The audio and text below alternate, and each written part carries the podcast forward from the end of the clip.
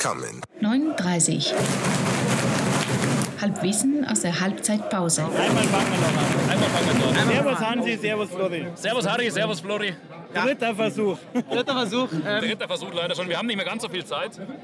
Das heißt, wir müssen ganz schnell reden. Äh, Vielleicht kurz eine 1 Spielanalyse. Führung, Traumtor, geil. Stimmung Ja, vielleicht ganz super. kurz eine Spielanalyse. Äh, 60 ist sehr bemüht, teilweise tun sie sich vielleicht ein bisschen schwer, aber sie wollen und dann gehen sie natürlich mit einem 1 zu 0, mit einem richtigen Traumfreistoß in Führung. Zwicker hatte auch ein, zwei Chancen, aber insgesamt alles positiv. Ich glaube, das Aufnahmegerät ist einfach so nervös, weil hier so viele Leute um uns rumstehen mittlerweile. Äh, auch es, nicht ist, mal es ist quasi. Es schauen mehr bei der Aufnahme zu als beim Fußballspiel. Wir schauen mehr zu, als es hören. Okay. Heute Folge 84 und wir wollten über Festivals reden. Richtig. Und wenn wir heute die Themen nicht unterkriegen, kein Problem. Es gibt, äh, es zweite gibt das nächste Spiel, ja. Es gibt ein Außerspiel in Mannheim, da sind wir auch dabei. Es Will ist ja mal schon, ist ja schon ein paar. Jährchen her, dass ich äh, auf dem Festival war. Wa- Echt? Ja, also bei mir ist es ein Monat her. Aber fang du mal an. Was war dein letztes Festival? Mein letztes Festival.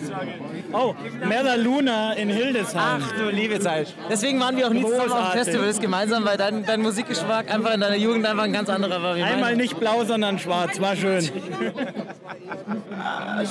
Äh, mein, mein letztes Festival war tatsächlich jetzt diesen, diesen, die, äh, vor dem Monat im Met Cool in Madrid. Ich glaube, ich habe es irgendwann mal schon mal gepostet.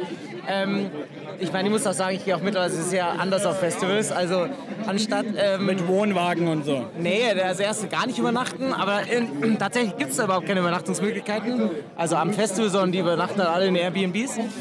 Und äh, bei mir ist dann eher so, wie schmuggle ich eine Flasche Wasser rein und, und, und wie schmuggle ich Essen rein, anstatt äh, wie, wie bringe ich den Schnaps da rein. Ja. Du, aber da, alt wirst. da fragen wir gleich mal die Jugend, gibt es auf Festivals noch Musik und Alkohol? Auf Festivals gibt es natürlich noch sehr viel Musik und noch viel mehr Alkohol. Und wir haben gehört, jetzt mittlerweile gibt es auch äh, Eiswürfel auf dem Festival. Ja, es gibt mittlerweile bei Rock im Park einen äh, mobilen Lidl Store, der sehr viel sinnvolle Sachen verkauft für Festivals, zum Beispiel auch Eiswürfel, dass man immer kaltes Bier hat, aber auch kaltes Bier. Ja, die Jugend wird weich, ich sag's ja, die Jugend wird weich. Das Bier selber geschleppt, heute Genau. kauft es. Also wir hatten ja früher, also in meinen jungen Jahren, eine sehr schöne Regel und die hieß, vor dem ersten Bier und dem ersten Joint darf keiner aufs Klo gehen in der Früh. Und wenn du natürlich schon mal auf einem Festival aufgewacht bist, weiß man, dass man ziemlich dringend aufs Klo muss. Das heißt Aufgabe, man wird wach, muss pissen, muss erstmal alle aufwecken, dann geht es mit dem Dübel und dem Bier relativ schnell und dann ist schon der erste Weg zum Klo eine echte Herausforderung. Aber Apropos- lange her, Ich lange hab- her. Ich bin auf Festivals war. Ich bin immer in der Früh um halb sieben aufgestanden und habe gewartet, bis die neuen Dixie-Klos geliefert wurden. Dann war ich der Erste. Jeden Tag in der Früh, weil das war mir einfach wichtig. Auf so einem Festival so ein bisschen, ein bisschen Also ich habe ich, ich hab einen Spätzle, in- der, der Norman, schöne Grüße nach Berlin, ist auch ungefähr so zwei Meter groß, knapp zwei Meter, ein Spargeltarzan vor dem Herrn. Und der hat eine Technik entwickelt, der hat sich, der hat sich, der hat sich in die Dixie-Klos eingeklemmt. Also der hat sich mit allen vier, hat nicht den Boden berührt, hat sich da eingeklemmt und hat dann, Und da- dann das ganze Ding verbieselt. und hat dann Sehr da, gut. nicht nur, also das war eher für die großen Geschäfte natürlich. Und es war aber so anstrengend, der kam zurück, war total schlecht gelaunt, genervt, hat erst mal zwei Stunden pennen müssen, egal wann. Und dann ging es dann wieder. Aber, aber Auch dieses nicht Bild, wie, du- wie, so eine, wie so eine Spinne da eingeklemmt. Hast du nur gesagt oder hast du es wirklich mal gesehen? Ich habe es nicht gesehen, aber er war definitiv sehr angeschlagen, als er da zurückkam. Also das hat was mit ihm gemacht. Ja. Eine schöne Geschichte vom Southside habe ich noch und man merkt an der Geschichte gleich, wie lang es her ist. Ein Kumpel von mir, der hatte so ein riesen, ein Meter großes Stoppt-Stäuber-Schild. Also die Kids müssen jetzt googeln, wer Stäuber ist, aber egal.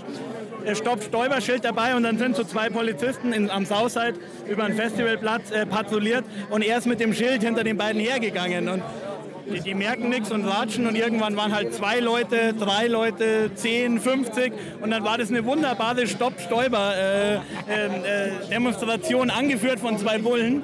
War auch wirklich ein schönes Bild. Ich muss auch eine lustige Geschichte erzählen. Auf dem Southside hatte mal ein Spätzle von mir lauter so Becks-Marken dabei. Ich weiß nicht, wo er die her hatte, aber es waren lauter so Becks-Pfandmarken. Das waren bestimmt 200, 300 Stück. Und der hat die dann wirklich am Zeltplatz verteilt und gesagt, es sind Freibier am Becks-Stand. Dafür können Sie sich Bier holen, er ist Becks-Vertreter. Und irgendwann an diesem Becks-Stand, das könnt ihr euch nicht vorstellen, wie diese Verkäuferinnen ausgeflippt sind. Irgendwann stand nur noch einer oben geschrien, hier gibt's kein Freibier.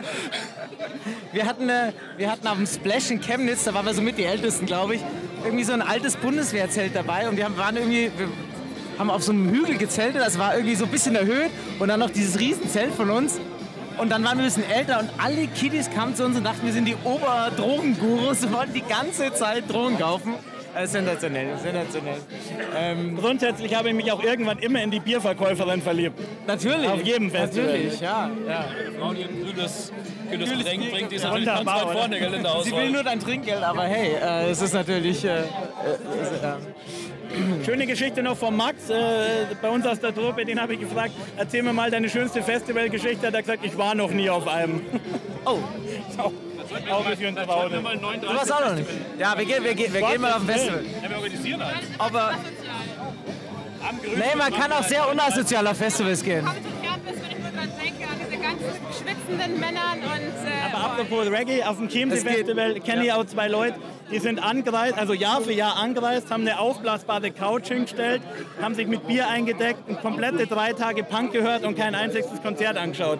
Das fand ich auch Da, konsequent. bra da brauchst, Also da das brauchst du doch keinen Eintritt zahlen. Das ist ja- Nee, ich, na, Ja, das wird auch überbewertet. Das ist halt der Bar, was der Stimmung beiträgt. Aber so das Drumherum ist ja viel geiler auf dem Festival, die Konzerte. also gerade bei Hauptacts habe ich glaube ich öfters auf dem, auf dem warmen Teer geschlafen und meinen Rausch Das ausgeschlafen. Problem, dass Hauptdeck sehr spät sind. Aber ich sag euch das, also wie gesagt, jetzt äh, an, mein, an, mein, an, an, an, meinem, an meinem Beispiel jetzt, äh, als ich jetzt natürlich äh, in Madrid war, das ändert sich. Also ich war jetzt schon auch wegen Bier da und, und, und gemütlich ein bisschen Atmosphäre aufsaugen, aber ich wollte schon auch Musik hören, das war schon ganz geil. Ja. Sie echt schräg fand, dass ich da in Madrid auf dem Festival reingelaufen bin. Es gab halt einen St. Pauli Merchandising-Stand. Ne? Also Das ist aber fast zu viel. Das ist also zu ich fand es wirklich gut in St. Pauli mit dem Ja.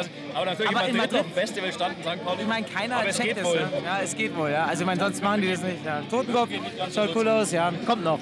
Aber wie gesagt, das ist mir, glaube ich, schon, das ist mir too much. Also das, das brauche ich auch nicht. Das ist ganz linker Verein, gell? Ja. Das ist sehr, sehr viel Kommerz dann. Ja.